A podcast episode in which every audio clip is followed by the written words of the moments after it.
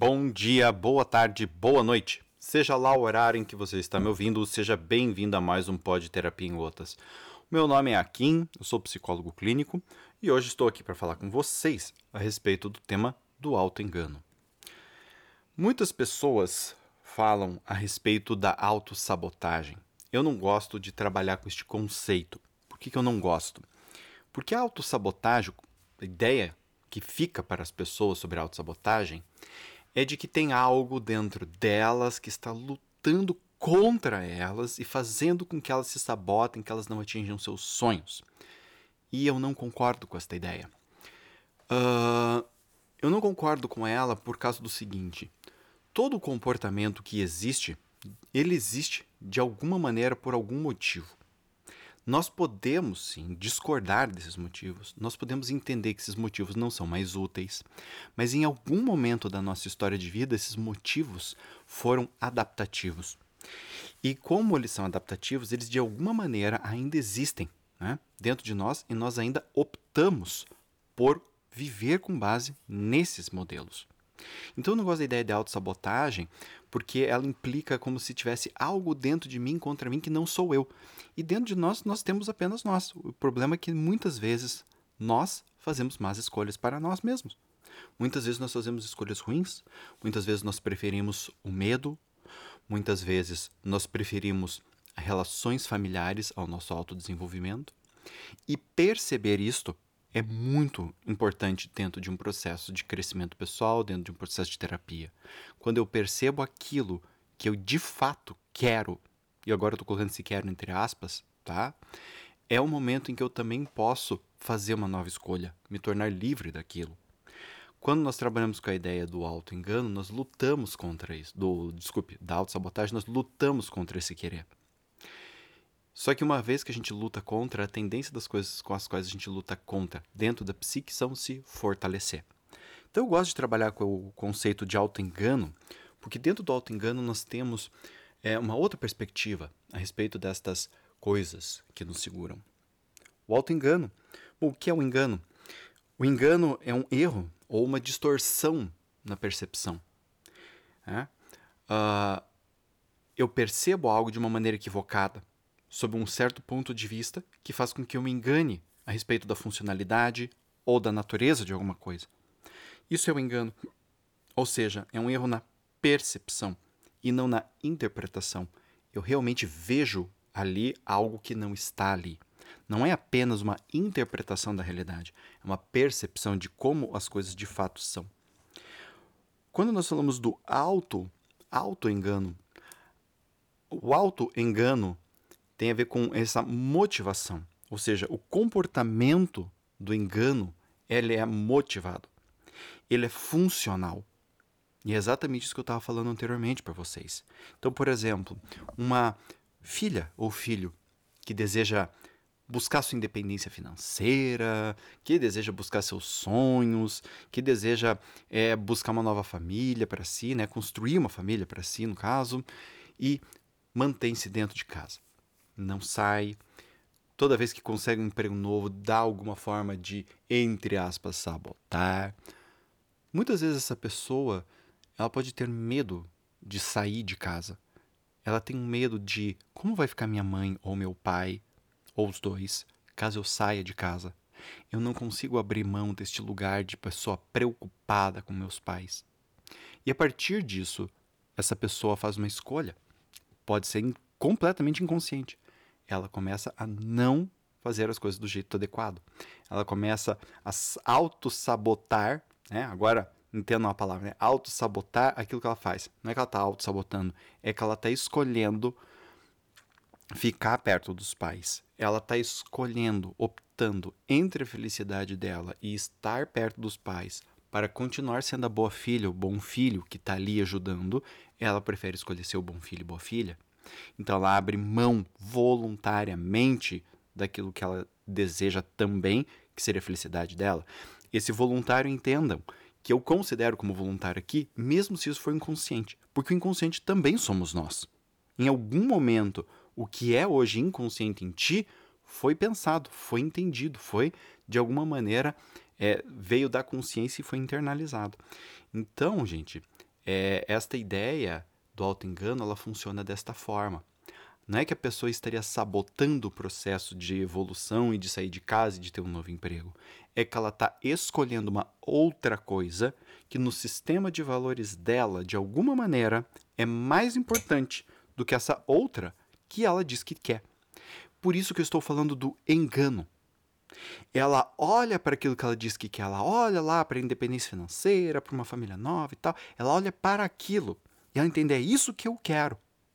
Mas aqui está a falha na percepção, porque o querer dela, na verdade, não está naquela imagem, está em outra. Está na imagem dos pais tranquilos, dos pais bem cuidados e dela sendo a pessoa que cuida deles.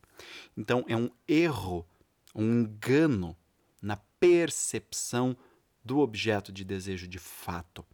Estamos entendendo? Então, quando falamos em auto-engano, nós levamos em consideração isso, que já se fala na psicanálise, por exemplo, de um ganho secundário. Qual é o meu ganho secundário? O que, que eu tenho se eu ficar na casa dos meus pais? Bom, eu vou continuar me sentindo um bom filho. Ah, eu prefiro isso com toda certeza. Eu quero ser um bom filho, uma boa filha. Isso é mais importante para mim. Tanto é que quando essas pessoas muitas vezes saem, elas até saem da casa dos pais, né?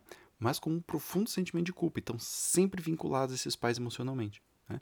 Então, é aquela pessoa que muitas vezes até chega até ter uma nova família, mas está sempre vinculada a pai e mãe, sempre com a culpa de tê-los deixado. Né?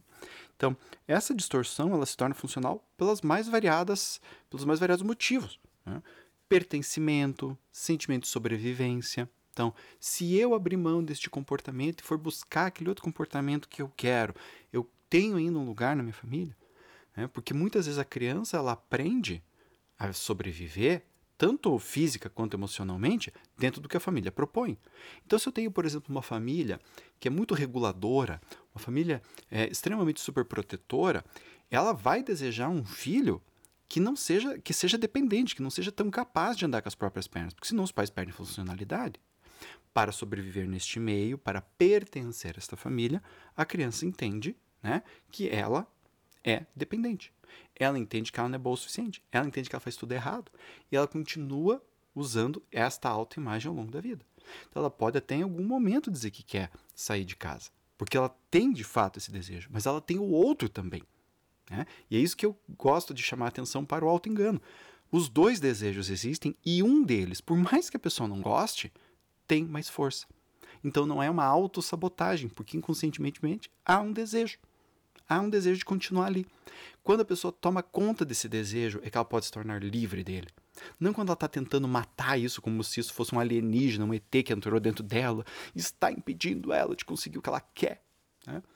Porque tudo isso é psique, gente. Não é só aquilo que a nossa consciência diz que a gente quer. Um monte de coisas inconscientes, né? um monte de coisas automatizadas dentro de nós, é um monte de regras, de comportamentos, de crenças que nós aprendemos há muitos anos atrás, continuam trabalhando. E nós precisamos levar isso em consideração. Né? Então, assim, é, da onde que esse, como é que isso entra na, na, pessoa? Como eu já falei, a partir das experiências dela, tanto com família, tá, quanto com pessoas importantes, é, aí também vai entrar um pouco na interpretação da pessoa de mundo, porque ela começa a entender o mundo, começa a criar suas regras de funcionamento. Então esse discurso da família, esses discursos se sobrepõem à realidade. Então, mesmo que a pessoa entenda, ela veja outras pessoas, por exemplo, saindo de casa, ou namorando, flertando, saindo, indo para o mundo, ela entende que isso é para aquelas pessoas, não para ela. E aqui a gente começa a ter as falhas de interpretação, aqui a gente começa a ter os enganos, né? que vão mais tarde construir uma personalidade. E é essa personalidade que é o foco. Por quê? Porque o grande auto-engano é o auto-engano de si, quando nós assumimos o papel ou um papel dentro dessa família. Então nós nos alienamos da nossa capacidade de sermos diferentes, de criarmos outras formas de viver e assumimos essa. Né? É, e vejam, quando eu falo isso, o ser humano ele é incapaz de não ter identidade. Nós estamos sempre identificados com algo ou identificados com uma visão de nós. Agora, o ponto é, nós estamos percebendo que estamos identificados com isso ou não? Nós entendemos que isso é apenas uma identificação ou nós vivemos isso como uma mais pura verdade? Né? É, só você pensar em quando você era criança, quando você era adolescente, muito provavelmente você tinha algumas imagens de si, tinha sonhos, tinha desejos, se via e via o mundo de uma certa forma que hoje você não vê mais. Graças a Deus. Você ainda está vendo as mesmas coisas do mesmo jeito, muito provavelmente tu está preso em crenças da tua adolescência que tu não quer abrir mão por algum motivo. Né? Então, isso daqui é bem importante de entender que esse auto-engano de si, a maneira pela qual me percebo é uma maneira distorcida, uma maneira enganosa, faz com que a gente fique preso em padrões de comportamento, pensamento, sentimento, identidade que nos fazem, podem nos estar tá causando algum tipo de mal, né? mas ao mesmo tempo mantém a gente fiel às histórias que contamos dentro da nossa cabeça, ok? Gente, espero que esse podcast tenha sido interessante para você. Tá? Se você gostou ou não gostou, se você tem elogios ou críticas para fazer, ou até mesmo sugestões que você queira me dar sobre novos temas ou algo para complementar isso daqui, por favor, entre em contato comigo. Tá? Você pode acessar o meu site, o akimneto.com.br, neto.com.br, e lá você vai ter acesso é, a todas as minhas redes sociais, você pode entrar em contato comigo por qualquer uma delas, tá? E você também vai ter acesso ao grupo do Telegram, é onde eu toda semana coloco conteúdo específico, conteúdo especial, a minha newsletter. Recomendo que você, se gostou disso daqui, assine para receber os meus conteúdos e as propostas futuras de cursos que eu farei para vocês, ok? Um beijo grande para vocês, uma ótima semana e até o nosso próximo encontro.